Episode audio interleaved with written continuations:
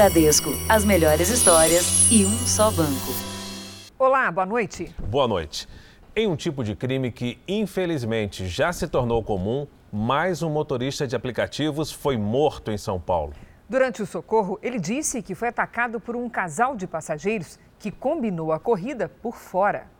Parentes da vítima passaram a tarde na delegacia. Muito abalada, a mulher do motorista prestou depoimento, mas não quis falar sobre o crime. Como é que ele era, ué? Bom, bom, bom demais. A polícia ainda não tem certeza se Emerson Lima da Silva, de 39 anos, foi vítima de assalto. Nós estamos investigando todas as hipóteses, ouvindo testemunhas, nós estamos ouvindo os familiares para ver se a gente consegue obter alguma informação que nos leve até os assassinos. Nada está descartado. Feirante Emerson também trabalhava há quatro anos como motorista de aplicativo. Ele foi encontrado numa área quase deserta, a 10 quilômetros do local onde pegou um casal de passageiros para uma corrida na noite dessa quinta-feira.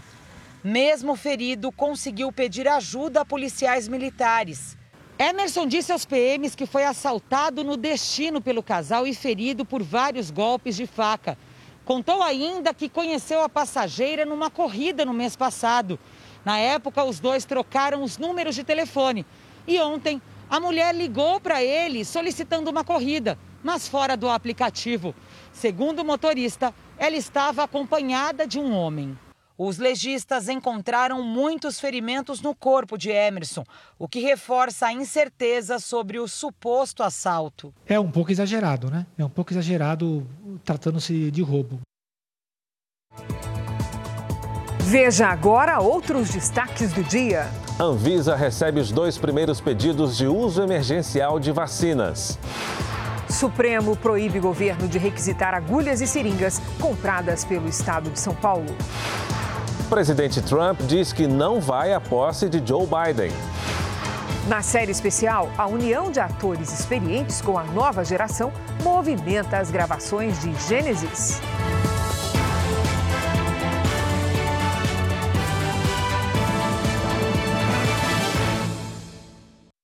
Oferecimento Bradesco, o Prime conecta você ao melhor do futuro.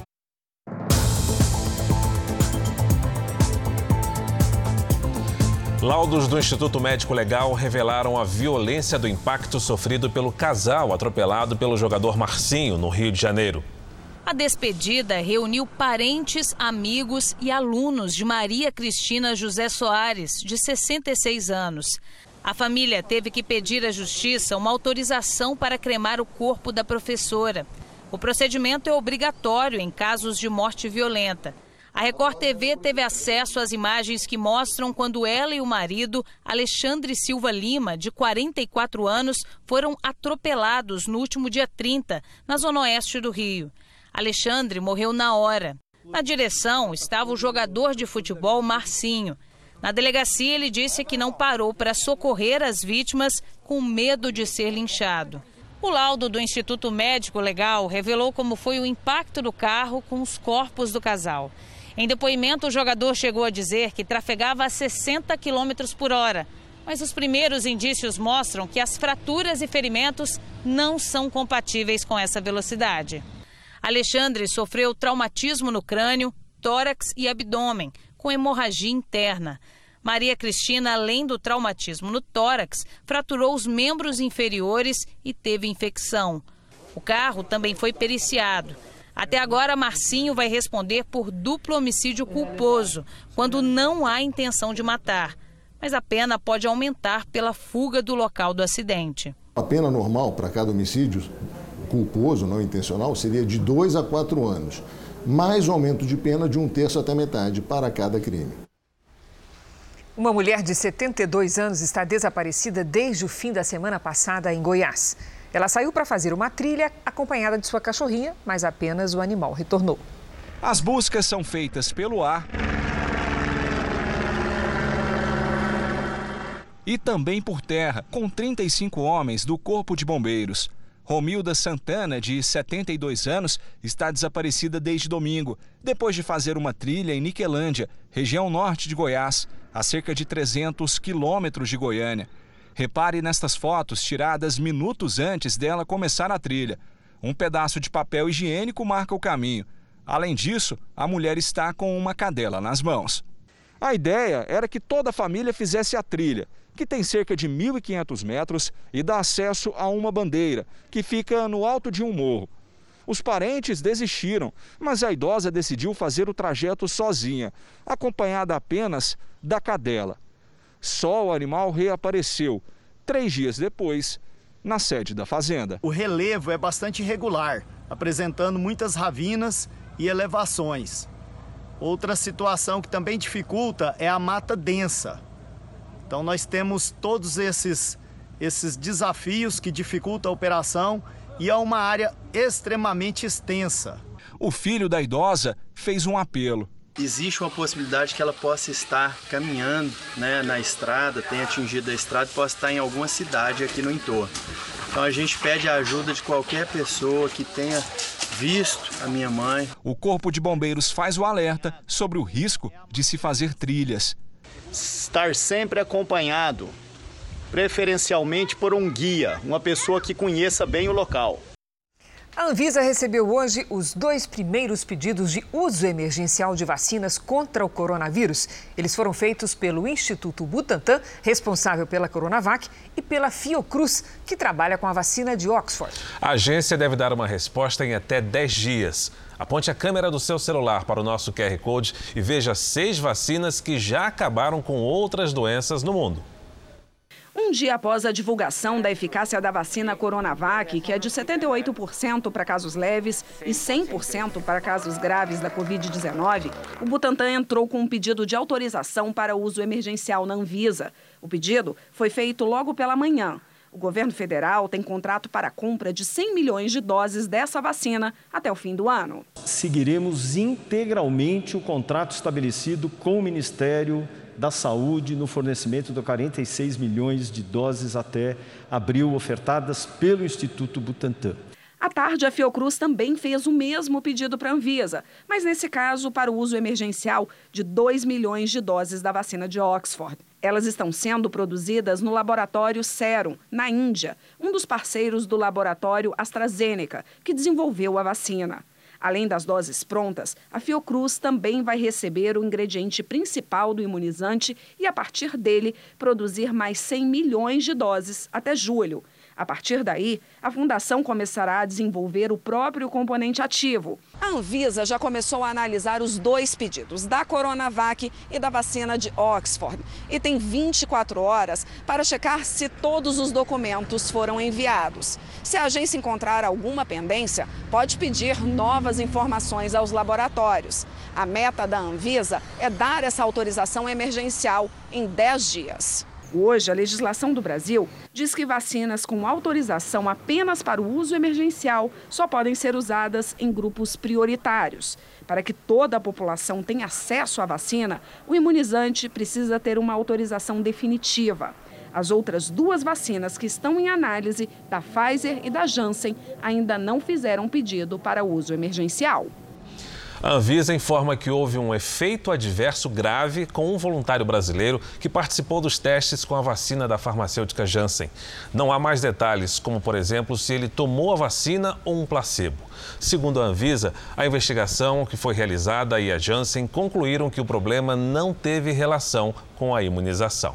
Agora, voltando a falar da vacina chinesa. Quem participou da pesquisa com essa vacina, desenvolvida em parceria com o Instituto Butantan em São Paulo, comemora os resultados. Com a chegada do imunizante, o que se espera é o retorno à normalidade. Entre tantos brasileiros, 12.476 voluntários. Sérgio é um deles, escolhido para os testes de eficácia da vacina do Butantan. Ele é chefe de enfermagem de um hospital em São Paulo, profissional da linha de frente no combate ao coronavírus e mais exposto. Os primeiros resultados apresentados da Coronavac mostram 78% de eficácia para quadros leves de infecção e 100% para casos graves. E eu me senti honrado em poder ajudar não só os pacientes que estavam sendo atendidos no hospital, mas de uma certa forma ajudar toda a população que tinha a expectativa de uma vacina breve. Voluntários foram monitorados durante nove meses. Duas doses aplicadas no intervalo de 15 dias. O dia a dia do Sérgio durante o estudo nós mostramos em setembro no Jornal da Record. No caso dele, o único possível efeito colateral foi dor de cabeça. Nem todos os voluntários estão imunizados. Metade recebeu a vacina, a outra parte uma substância sem qualquer efeito, um placebo. Sérgio não tem ideia se está ou não protegido contra o coronavírus, mas ele diz que se sente mais seguro ao saber que em São Paulo a campanha de vacinação já tem data, dia 25 de janeiro. Ao lado da esposa, grávida de cinco meses, ele comemora a chegada da vacina. O que eu mais anseio é, é, é voltar à vida normal, é, é, é, coisas rotineiras mesmo que nós perdemos. Como passear no, como passear no parque, no shopping, no mercado, poder voltar a uma vida de normalidade. Vamos acompanhar então os números da pandemia.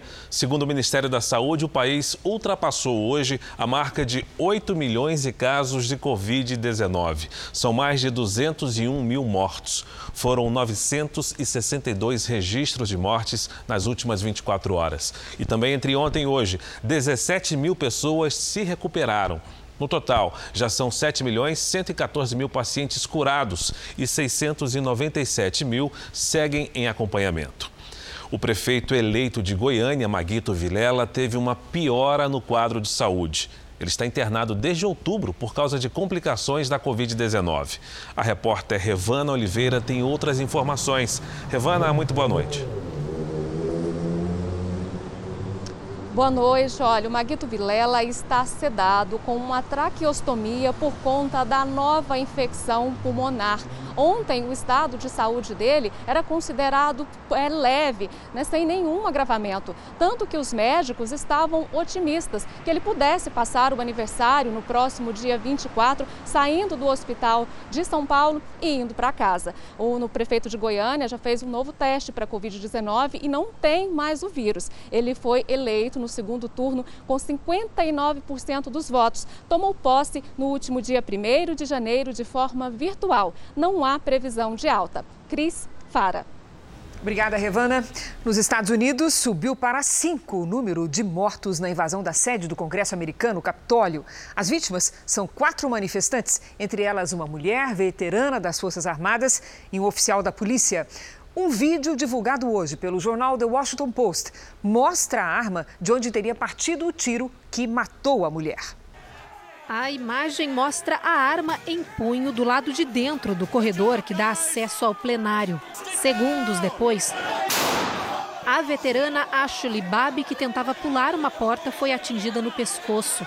Ela foi socorrida, mas morreu horas depois. Hoje, o Congresso americano amanheceu cercado com grades e barricadas. A bandeira a meio mastro foi uma homenagem pela morte do policial Brian Sicknick, a quinta vítima confirmada da invasão ao Capitólio. Uma força-tarefa investiga a morte do policial e o Ministério Público dos Estados Unidos analisa milhares de imagens que foram feitas pelas câmeras de vigilância do Congresso. Mais de 80 invasores já foram presos e acusados por diferentes crimes que podem render até 10 anos de prisão. Nesta tarde, o FBI prendeu o homem que invadiu o escritório da presidente da Câmara, Nancy Pelosi.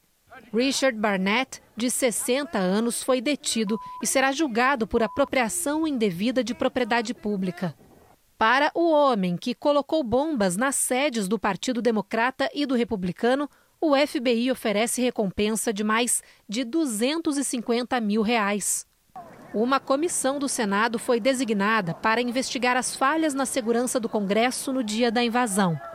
E, pressionado, o chefe de polícia do Capitólio pediu demissão. E agora vamos ao vivo com a Evelyn Bastos, porque o presidente Donald Trump disse hoje que não vai comparecer à posse de Joe Biden. Olá, Evelyn, boa noite. Pois é, Cris, muito boa noite para você, para o Fara e para todo mundo em casa. O presidente Trump confirmou aí numa rede social que não estará presente no dia 20. E pessoas ligadas a ele disseram que Trump já estaria planejando deixar a Casa Branca e vir para o resort dele aqui na Flórida. Já o presidente eleito Joe Biden fez um longo discurso hoje e disse que Trump seria bem-vindo, mas concorda com a ideia de ele não comparecer. Sobre um possível processo de impeachment que políticos democratas querem abrir contra Trump na Câmara, Biden disse que o assunto cabe ao Congresso e que ele está concentrado nas medidas do novo governo. Eu volto com vocês, Cris, Fara. Obrigada, Evelyn. Veja a seguir: seringas compradas por São Paulo não poderão ser requisitadas pelo governo federal. E na série especial, atores veteranos falam da experiência de participar de Gênesis, a nova superprodução da Record TV.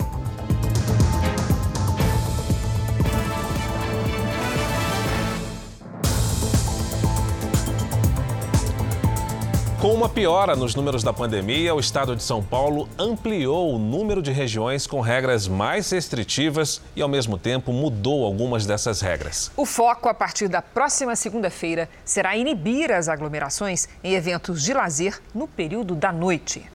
Na primeira semana de janeiro, São Paulo viu os casos de Covid-19 aumentarem 30%. As mortes subiram 8%. Na próxima segunda, o mapa de São Paulo vai se manter basicamente amarelo. Quatro regiões entram na fase laranja, onde as regras são mais rígidas: Sorocaba, Presidente Prudente, Marília, onde a taxa de ocupação das UTIs passa de 70%, e Registro, que tem mais de nove mortes por 100 mil habitantes. Mas, apesar de mais restrita, houve uma mudança. Agora, a fase laranja permite a abertura de todos os setores de comércio e serviços, além de ampliar o horário de funcionamento de 4 para 8 horas por dia. A capacidade de público também sobe de 20% para 40%. Parques estaduais, cinemas e teatros também podem funcionar. A reformulação focou no lazer noturno, um dos principais pontos de transmissão do vírus no último mês. Agora, tanto na fase laranja como na fase amarela, os bares só vão poder funcionar até as 8 da noite. Festas, baladas e shows continuam proibidos. A mensagem do centro de contingência é de que os horários estabelecidos para o funcionamento noturno é, também são uma indicação de que, após esse horário, as pessoas devem procurar se recolher. Então, a nossa mensagem é de que todos precisam continuar contribuindo para reduzir o contato, para reduzir a transmissão do vírus. O novo mapa deve durar até o começo de fevereiro. A qualquer momento, nós podemos reclassificar. Então, nós continuaremos analisando os dados das regiões, isso é feito diariamente e, se for necessário, sim, serão reclassificados. O vice-presidente Hamilton Mourão está recuperado da Covid-19. Ele deve retomar a rotina normal de trabalho na segunda-feira. O ministro do Supremo Tribunal Federal, Ricardo Lewandowski, proibiu o governo federal de requisitar agulhas e seringas já encomendadas pelo governo do estado de São Paulo para vacinação contra o coronavírus. O ministro Ricardo Lewandowski atendeu a um pedido do governo paulista, depois que o governo federal informou segunda-feira que requisitou estoques excedentes de fabricantes de seringas e agulhas. A requisição administrativa é uma medida legal, prevista na Constituição, que garante ao poder público usar temporariamente bens privados em casos de emergência. A empresa que fez o contrato com o governo de São Paulo recebeu a requisição em 31 de dezembro para o fornecimento de 19 milhões de agulhas e seringas. Na decisão, Lewandowski afirmou que a falta de planejamento do governo federal não pode penalizar a administração do estado de São Paulo, que vem se preparando para enfrentar a atual crise sanitária. O ministro continua. O ato da União também ofende diretamente diversas decisões do Supremo, que tem constantemente afirmado a competência concorrente dos estados para o desenvolvimento de políticas públicas de enfrentamento à pandemia do novo coronavírus, inclusive de programas de vacinação no âmbito de seus respectivos territórios. A decisão de Lewandowski pressiona ainda mais o ministro da Saúde, Eduardo Pazuello, que ontem anunciou contar com as seringas e agulhas para iniciar o plano de vacinação em todo o país, depois da licitação sem ofertas para a compra dos insumos. Pazuello pode sofrer outra derrota. O ministro analisa um pedido da oposição para que estados e municípios possam realizar a imunização de forma independente do governo federal. Pazuello também enfrenta uma saia justa depois de criticar a Pfizer por fazer exigências demais para vender vacinas ao Brasil. O ministro pediu condições de acordo com a realidade do país. Em nota, o laboratório afirmou que as cláusulas apresentadas ao governo estão em linha com os acordos fechados em outros países do mundo, inclusive na América Latina, sendo que diversos países já começaram a vacinação salvando vidas. O laboratório afirma ainda que começou a negociar com o governo brasileiro em junho de 2020.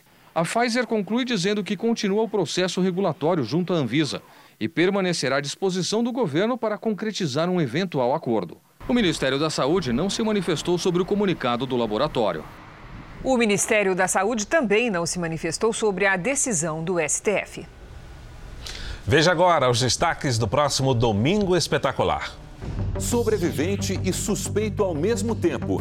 O motorista que dirigia o ônibus envolvido no pior acidente nas estradas paulistas nos últimos 20 anos fala pela primeira vez. Eu estava lá, entendeu? Na frente vendo o que passou. 42 pessoas morreram. Mas o que aconteceu? Por que ele estava na estrada, na contramão? Os vizinhos foram embora, nem a própria família ficou. Você vai conhecer o padeiro, que é o único morador de um bairro abandonado. As casas estão afundando, mas todo dia tem pão quente. Luxo, beleza e muita adrenalina. Não é possível. Na nova temporada, Álvaro Garneiro explora a Rota das Emoções. 500 quilômetros de praias paradisíacas no Nordeste brasileiro. Uma dupla com 40 anos de estrada. Sabe por que sei? E o dia Precursora das sertanejas. Porque eu sei que você mente. E que emplacou grandes sucessos. Por onde andam as marcianas? Vou te amarrar na minha cama. E por que elas só usam roupa branca quando estão no palco? É neste domingo espetacular. Depois da hora do faro. Veja a seguir: registrado na Bahia o primeiro caso de reinfecção pela nova variante do coronavírus. E na série especial, o talento de quatro atores experientes que voltam no tempo e se emocionam nas gravações de Gênesis.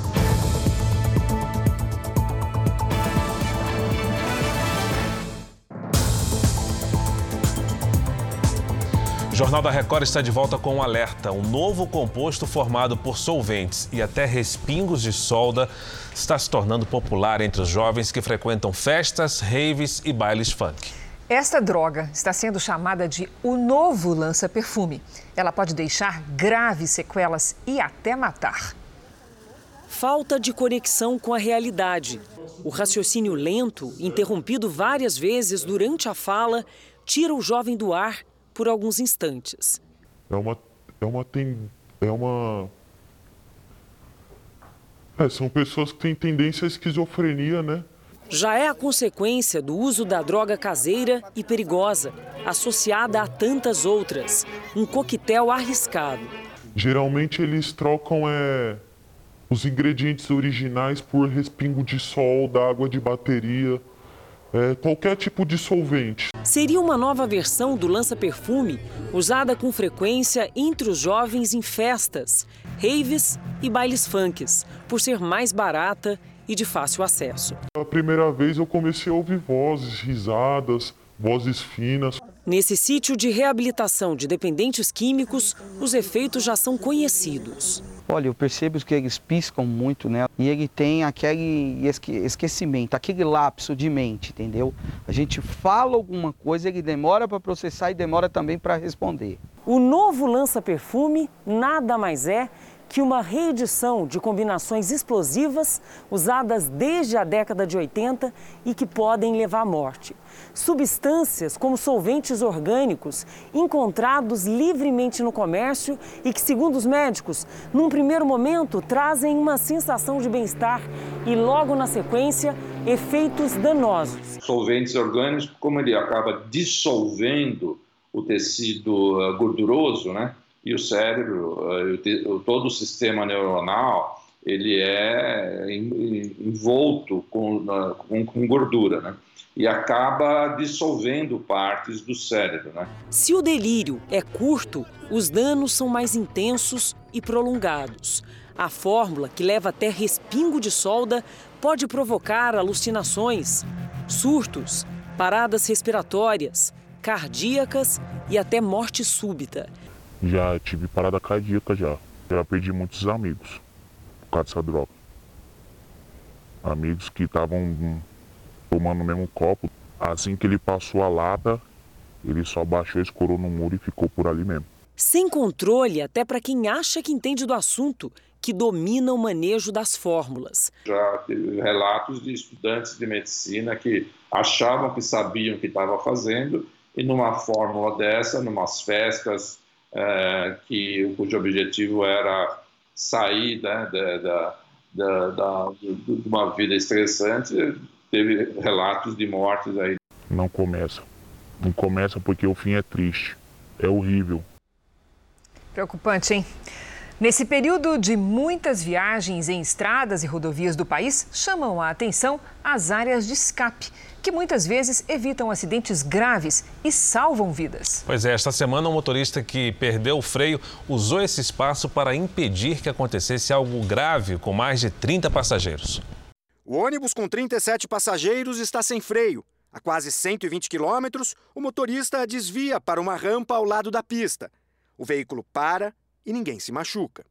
O que aconteceu na BR-376 em Guaratuba, no Paraná, se repete em outras estradas do país onde foram abertas áreas de escape. Um porto seguro para quem sofre problemas no freio durante a viagem. Se acontecer algum incidente, você vai ficar sem freio, você já sabe que tem ela próximo para você já acontecer de você entrar nela, né? A galera se empolga na serra aí, vem de longe, não conhece e salva muitas vidas aí. As áreas de escape são projetadas de acordo com as características da rodovia. Essa daqui fica numa curva na descida da serra.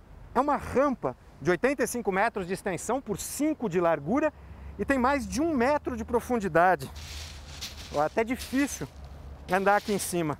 Tudo é coberto com essas bolinhas de argila expandida, que é o mesmo material usado nas caixas de brita da Fórmula 1. E isso permite com que o usuário adentre essa, essa pista, vai gerar uma, uma troca de, de forças, né? a qual permite a, a, a, redução da velocidade até o momento que o veículo pare dentro de uma, dessa área segura. O sistema Anchieta Imigrantes, que liga a Grande São Paulo ao litoral, foi pioneiro no Brasil. Hoje existem duas rampas que já foram usadas 870 vezes. É difícil calcular o número de vidas que foram salvas. 95% de todas as situações que ocorreram nessas rampas, os motoristas saíram ilesos. Quem trabalha na estrada sabe que muitas vezes são esses pequenos desvios no meio do caminho que garantem mais uma viagem de volta para casa. E agora, um levantamento obtido com exclusividade pelo Núcleo Investigativo da Record TV, que mostra queda no número de agentes de segurança mortos no Rio de Janeiro no ano passado. A pandemia e as restrições das operações em comunidades podem ter influenciado a estatística. Seu Jorge se emociona sempre que se lembra do filho. Eu não consigo imaginar maior sofrimento que o meu. Não consigo. Não há um dia, um só dia que a gente não chore. Tem dois anos. O policial militar Daniel Mariotti, de 30 anos, foi o primeiro agente de segurança pública assassinado em 2019 no Rio. Ele foi baleado ao impedir um arrastão na linha amarela, uma das principais vias expressas da cidade. Ao todo, naquele ano, foram 74 mortes de agentes de segurança. Um levantamento da plataforma Fogo Cruzado, obtido com exclusividade pelo Núcleo de Jornalismo Investigativo da Record TV, mostra que este número caiu para 54 em 2020. Segundo analistas, essa queda de 27% pode estar relacionada à pandemia do coronavírus.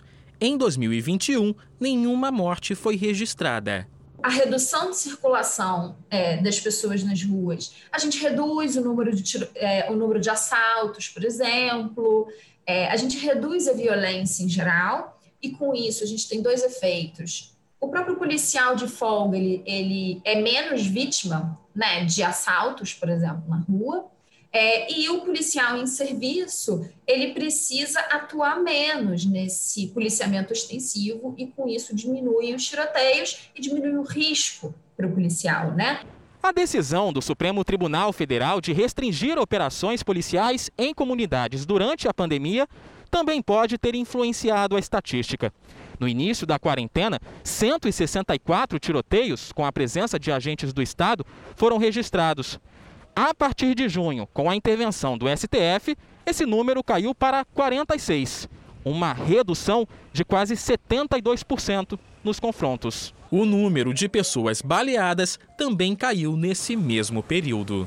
Toda essa diminuição prova que é, a opção pela força bruta, na, na quantidade de operações e não numa repressão qualificada, ou seja, ninguém está falando aqui que não se deva fazer uma, uma repressão. A repressão se faz em qualquer lugar do mundo.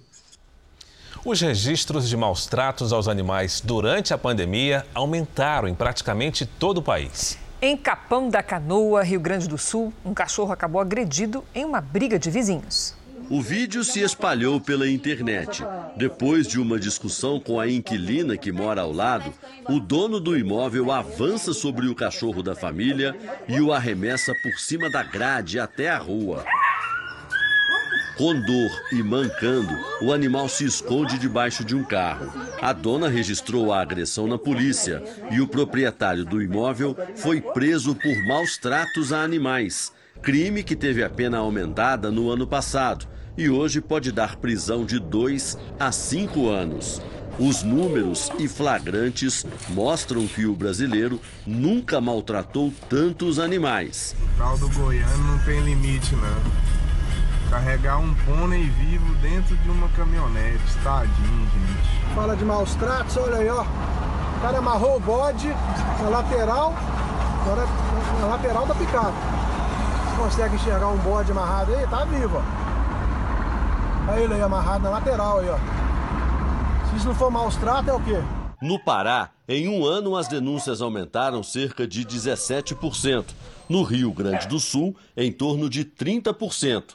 Em Minas, a alta foi de 16,4%. Todo crime contra animal pode ser punido administrativamente pelo executivo, penalmente, que todo mundo pensa sempre na ação penal, ou civilmente. Os abusos acontecem o ano inteiro, mas ficam ainda mais comuns neste período de férias, já que muitas famílias estão viajando. Em Belo Horizonte, vizinhos ficaram indignados com cães trancados sem água e comida. Há mais de uma semana que é abandonado sem comida. A água que estão bebendo é da chuva. Daisy fez um boletim de ocorrência em busca de justiça para os indefesos animais. Ela falou que eu não ia ter coragem de adiante, que todo mundo ameaça e ninguém vai. Eu peguei e mandei a foto do boletim e falei com ela que eu tinha feito. O Jornal da Record localizou a dona da casa mostrada na reportagem. Ela disse que um amigo estava alimentando os animais enquanto ela viajava e os cães foram doados. Você quer saber como ajudar? Tem jeito sim. Nas redes sociais do Jornal da Record, você fica sabendo direitinho como denunciar maus tratos contra animais. Acesse lá. O Brasil confirmou o primeiro caso de reinfecção por uma nova variante do novo coronavírus. Foi em Salvador e pode ser o único registro do mundo de uma pessoa que já teve a doença e se infectou de novo com a mutação do vírus. Os pesquisadores acompanharam a paciente. Ela é moradora de Salvador, tem 45 anos e foi infectada duas vezes no ano passado. A primeira em maio e a segunda em outubro. Os materiais das duas infecções foram comparados em laboratório. A conclusão é de que, na primeira vez, a paciente teve contato com o vírus que circula no Brasil e desenvolveu a forma leve da Covid-19. Cinco meses depois, a paciente foi novamente infectada, desta vez por uma nova linhagem encontrada na África do Sul. A reinfecção pela mutação chamada E484K seria inédita no mundo. A Secretaria de Saúde da Bahia está analisando outros 118 casos de reinfecção. Os pesquisadores continuam monitorando a presença de outras variações genéticas que possam estar circulando pelo país. A preocupação é que variantes como a da África do Sul estejam associadas a uma transmissão mais forte e rápida. A preocupação que essa mutação E484K pode trazer é que, primeiro, ela mostra que essa mutação está presente no estado da Bahia, está circulando aqui e que ela, primeiro, aumenta a transmissibilidade, ou seja, ela tem uma ligação mais forte do vírus com o receptor na célula. Então, isso faz com que mais facilmente as pessoas possam se contaminar. Por outro lado, um estudo da Pfizer indica que a vacina produzida junto com a BioNTech também é eficaz contra novas variantes do coronavírus, como as descobertas recentemente no Reino Unido e na África do Sul. A situação atual que a gente tem hoje é que, com as variantes que estão presentes hoje, as vacinas cobrem, dão essa cobertura. Mas a gente tem que continuar monitorando porque a gente não sabe o que ainda pode aparecer. Em Manaus, a prefeitura e o governo estadual montaram um gabinete de crise para combater o aumento no número de internações e de mortes pela Covid-19 na capital do Amazonas. Em uma das principais unidades de saúde de Manaus, acompanhantes devem ficar do lado de fora, aguardando informações dos parentes internados. Muitas vezes, a espera pode durar horas. Tenho três parentes e hoje minha avó acabou de falecer, hoje pela parte da manhã. Desde o início da semana, o Amazonas vem batendo recordes de internações por Covid-19. Números superiores aos que foram registrados no pico da doença em abril e maio do ano passado.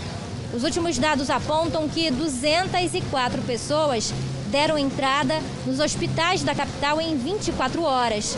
A rede pública de saúde está com a taxa de ocupação de leitos em 93%. Manaus foi a primeira capital brasileira a registrar um colapso na saúde pública pela doença no ano passado. Por isso, acendeu um alerta de que outras cidades possam enfrentar um cenário parecido nesta segunda onda. Em Campo Grande, a taxa de ocupação das unidades de tratamento intensivo, que inclui pacientes com Covid-19, passa de 84%. Em Porto Alegre, é um pouco maior. Como prevenção, as orientações continuam sendo as medidas de higiene e o isolamento social. E é mais do que desejável que o grau de isolamento social nas nossas cidades cresça e, e substancialmente, para que seja possível diminuir essa velocidade de disseminação da doença nas próximas semanas. E a alta ocupação de leitos nos hospitais com Covid-19 é um problema para vítimas de outras doenças também. Segundo a Sociedade Brasileira de Oncologia, 74% dos médicos tiveram pacientes que interromperam o tratamento por mais de um mês durante a pandemia. Toda vez que alguém é infectado pelo coronavírus, Gente como a Patrícia corre risco de morte. É que ela teve os exames de rotina cancelados por causa da pandemia e levou seis meses para descobrir um câncer de mama. O câncer foi muito agressivo, porque o ano passado eu não tinha e esse ano ele apareceu. Então, é, se tivesse sido diagnosticado em março, talvez não tivesse subido para a axila e eu não tivesse ter feito o desvazamento da, da axila também. Os pacientes oncológicos estão no topo da lista dos que mais sofrem com a pandemia do coronavírus. Além de fazerem parte do grupo de risco para a Covid, muitos tiveram consultas adiadas, exames cancelados e até tratamentos interrompidos. Segundo especialistas, o diagnóstico precoce do câncer poderia salvar mais de 30% dos pacientes que sofrem com a doença. O problema também está na alta taxa de ocupação de leitos nos hospitais por pacientes com Covid-19. 74% dos médicos entrevistados numa pesquisa da Sociedade Brasileira de Oncologia Clínica tiveram pacientes que interromperam ou adiaram o tratamento por mais de um mês durante a pandemia. Os médicos dizem que 67,5% das cirurgias e 22,5% dos exames também foram atrasados. O que nós vimos na pandemia foi que a tecnologia começou a ser utilizada de uma maneira muito mais intensa. Então, muitas das visitas dos pacientes podem ser feitas por videoconsulta, e isso se tornou uma realidade muito importante. Mas isso, infelizmente, não se aplica a todos os casos. Um paciente que está em tratamento ativo, recebendo quimioterapia, ele precisa ver o médico, precisa ser examinado, e aí o risco que ele corre de ir ao hospital, ir à clínica, é pequeno comparado ao benefício que ele tem de tratar uma doença que também é letal, que é o câncer, né? Daniela teve as consultas adiadas e a quimioterapia transferida para um hospital mais distante. Isso significa mais tempo no transporte público e mais risco de pegar a Covid-19.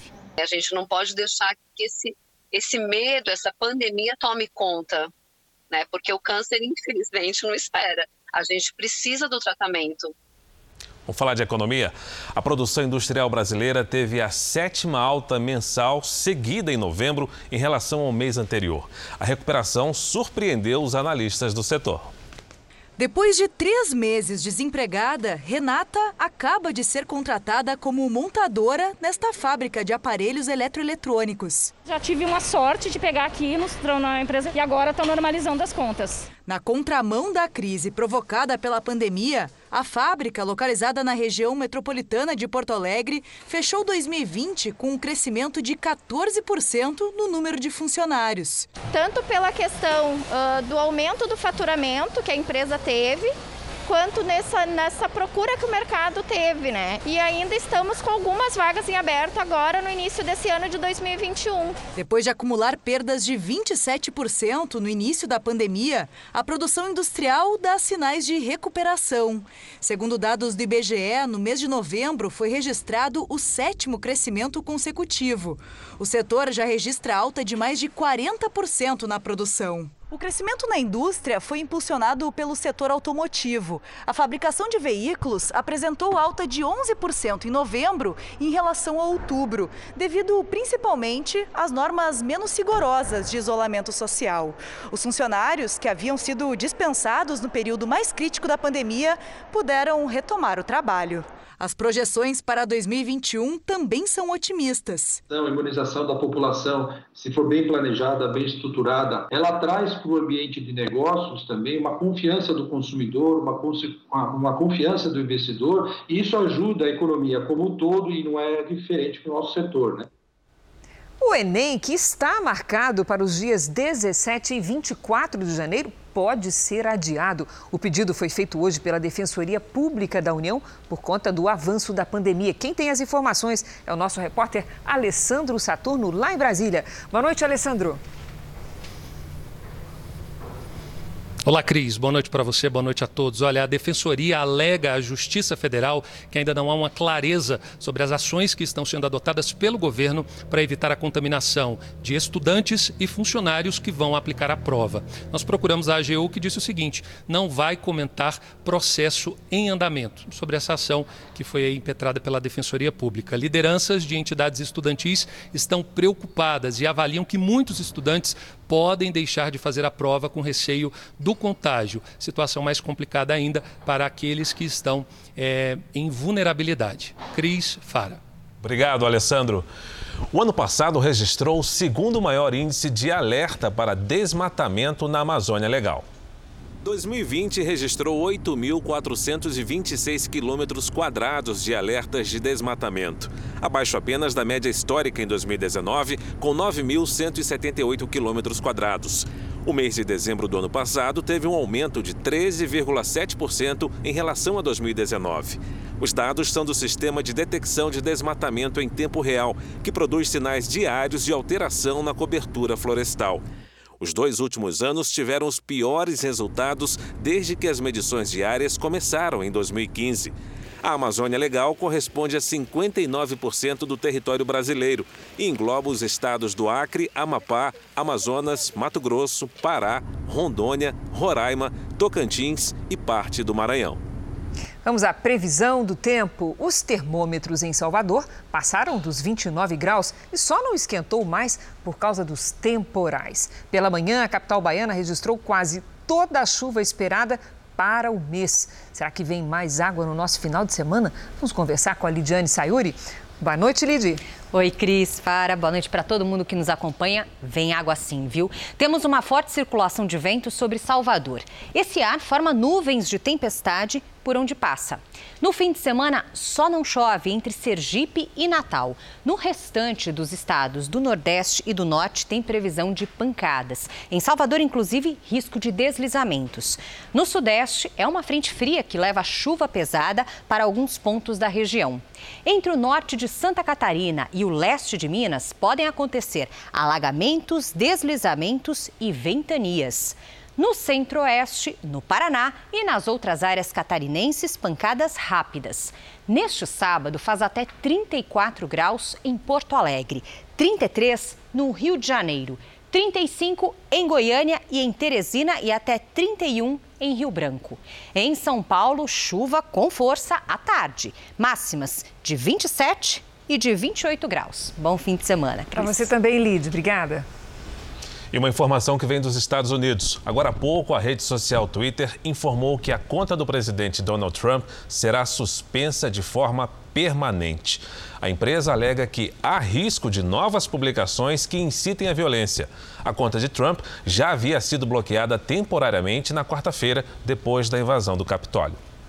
Voltamos a falar da pandemia. Os Estados Unidos registraram hoje uma triste marca. O país teve o maior número de mortos pela Covid-19 em um único dia.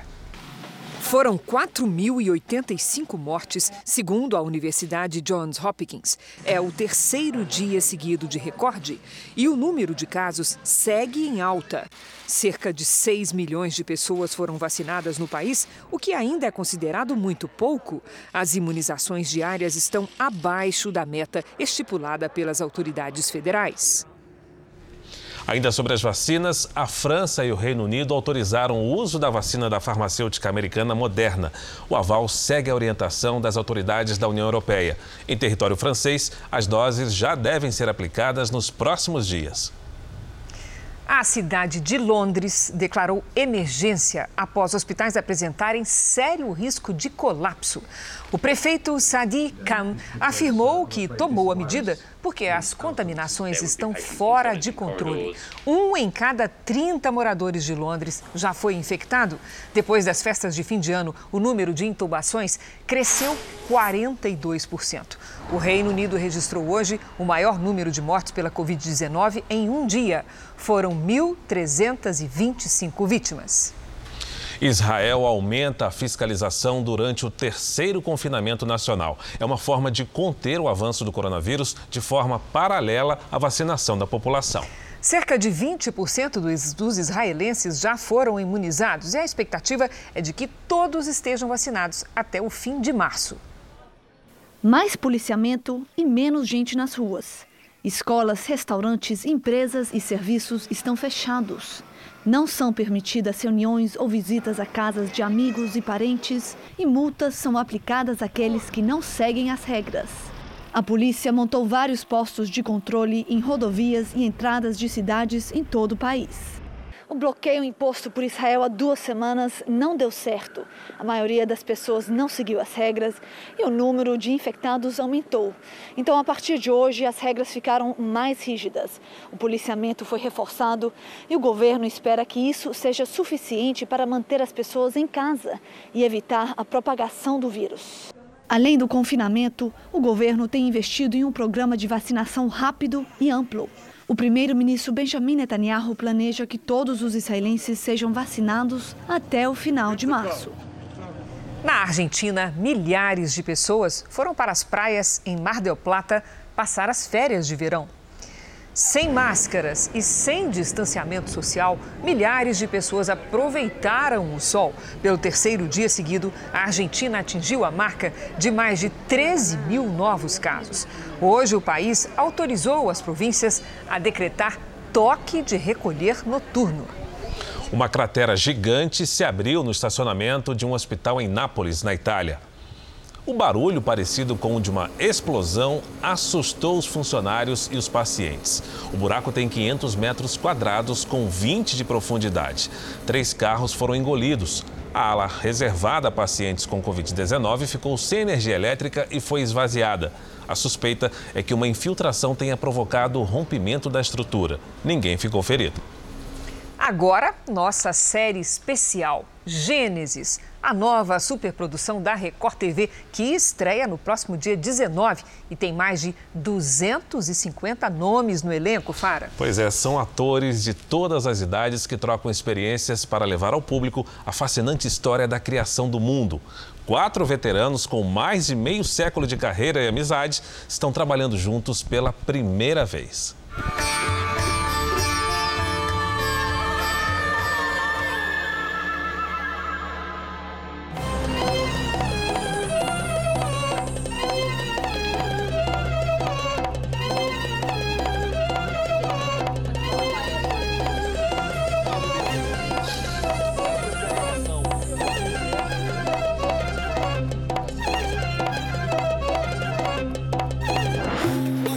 Set de gravação, enquanto uns gravam. Outros ensaiam o texto em clima de concentração. Muito amor, gente. E descontração. Irresponsável! A gente aproveita e dá o texto. Situações comuns que uma turma de veteranos conhece muito bem. Vamos embora. O elenco de Gênesis conta com um quarteto pra lá de especial. Júlio Braga, Zé Carlos Machado, Tião Dávila e Ricardo Blatt. Finalmente a gente pegou o ladrão de leite de cabra. Na superprodução que vai contar a história da criação do mundo, eles interpretam Terá, Abraão, Lamasse e Lotan. Para eles, as gravações em Marrocos são como uma viagem no tempo. Atenção todos! Atenção! Vamos parar e acampar aqui! É uma coisa impressionante, porque isso tudo que eu estou vendo hoje, aos 65 anos, eu tenho na minha cabeça desde os cinco, as mil e uma noites, todos aquelas, é, aqueles contos árabes. E de repente eu estou me vendo e vivenciando exatamente isso. A gente vê que a gente está fazendo isso tudo com muito amor. É tudo bem planejado, é tudo muito bem produzido, que e a gente dá muita risada, a gente não sabe, então é fantástico. E como? A sintonia dos quatro tem explicação dentro e fora do set. É profundo! Eles são atores há mais de 50 anos e, mais que isso, são amigos pessoais também há mais de 50 anos. E estão trabalhando pela primeira vez juntos numa produção aqui em Marrocos, na novela Gênesis. É uma coisa assim, uma experiência muito legal, porque você trabalhar com quem você conhece há tantos anos, você acaba não está trabalhando com ator, você está trabalhando com a alma dele. Júlio é Terá, que é pai de Abraão, interpretado por Zé Carlos Machado. Vai com Deus, Abraão. Aos 65, eu faço o pai do Abraão, que é mais velho que eu. A diferença não interfere em nada na interpretação de quem mergulha a fundo na história que vai contar. Garanto que vai ser um bom negócio para todos nós. Tem muitas explicações para a criação do mundo, mas a Bíblia ela, ela é fundamental para o nosso pensamento. E a gente vinha aqui, as raízes, buscar trazer essa história é de uma coragem e de uma generosidade, de uma qualidade que, que, a, que a Record imprime para esse tipo de trabalho que pouca, o audiovisual poucas vezes tem se colocado nesses termos. Chegamos em Canaã. O que mais me atrai é essa proposta do Abrão, dessa caravana, sobre a fé. Nós somos atores até hoje porque nós tivemos fé na nossa profissão. Apesar da televisão ser uma outra história, a gente é assim fruto do teatro. Tanta história que eles têm para contar que logo a conversa se transforma em mais um momento de descontração. Aqui tem mais de quase 300 anos de teatro. A viagem da equipe aconteceu antes da pandemia. Nas poucas horas de folga que tiveram em Marrocos, Ricardo, Zé Carlos, Tião e Júlio aproveitaram a área de lazer do hotel. Fizeram exercícios, tiraram fotos. O que está acontecendo? E se divertiram com essa experiência única de trabalharem juntos pela primeira vez depois de meio século de carreira e de amizade. Aqui, ó. É. Aqui somos irmãos e fim de papo. Se para os veteranos é um trabalho para guardar com carinho, para os jovens atores que contracenam com eles, é uma oportunidade de assistir a uma aula de artes cênicas. Eu sou fã deles, assim, há muitos anos eu acompanho o trabalho deles, então para mim está sendo uma escola, né, aprendizado. Gravar com eles é a sensação é diferente, porque é aquela sensação de chega até você se perguntar, né, será que eu estou fazendo bem? Será que eu estou fazendo certo? A novela que vai ficar na memória de atores de diferentes gerações e também dos telespectadores foi gravada em Marrocos antes da pandemia, quando não havia nenhum caso de coronavírus confirmado em Ouarzazate. As filmagens foram retomadas no Rio de Janeiro, oito meses depois, seguindo todos os protocolos de prevenção ao coronavírus. O público vai ter uma surpresa muito grande com esse trabalho. De fato, eu acho que é, pode ser, é, de fato, um marco no, no audiovisual brasileiro. Se ficarmos, vai ser o nosso fim.